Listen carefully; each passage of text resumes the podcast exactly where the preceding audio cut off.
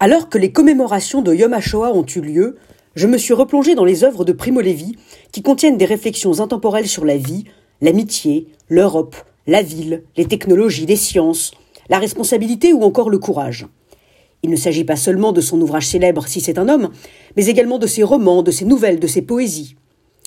Or, j'ai été extrêmement frappé, en partageant ici et là quelques-unes de ses citations, de me voir souvent rétorquer en guise de commentaire Oui, mais il s'est suicidé.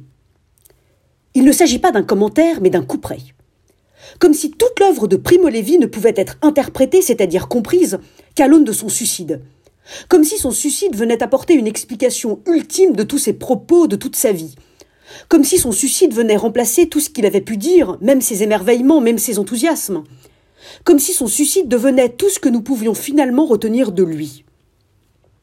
Un seul acte peut-il résumer toute une vie, toute une pensée, toute une œuvre, tout un engagement Est-ce parce qu'il s'agit de l'acte ultime qu'il peut servir de grille de lecture de tous ses autres actes Cela est injuste, décidément trop injuste.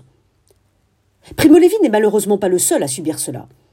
Il est un autre homme, dont les réflexions se voient souvent commentées par un oui, mais il s'est suicidé. Il s'agit de Romain Gary. Les suicides de ces deux hommes et leurs causes n'ont rien à voir, si tant est que l'on puisse les connaître véritablement un jour. Mais les réflexions, les réactions étant similaires, il vient à l'esprit une question. Dans quelle mesure un acte, un seul de nos actes, nous définit-il? Pourquoi certaines personnes s'autorisent-elles à juger toute une vie à l'aune d'un seul acte, ultime ou non? Pourquoi une telle méfiance Pourquoi une telle suspicion qui finalement jette une forme de discrédit terriblement injuste sur l'œuvre de Primo Levi? Comme si certains ne pouvaient s'empêcher d'en vouloir à l'auteur de Si c'est un homme.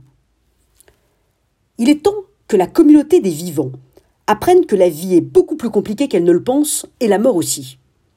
À mes yeux, jamais l'œuvre de Primo Levi ne saurait se réduire, s'analyser, se comprendre, se conclure par son acte ultime. Le philosophe Friedrich Nietzsche écrivait ce que je fais ou ne fais pas à présent est aussi important pour tout ce qui est à venir que le plus grand événement passé.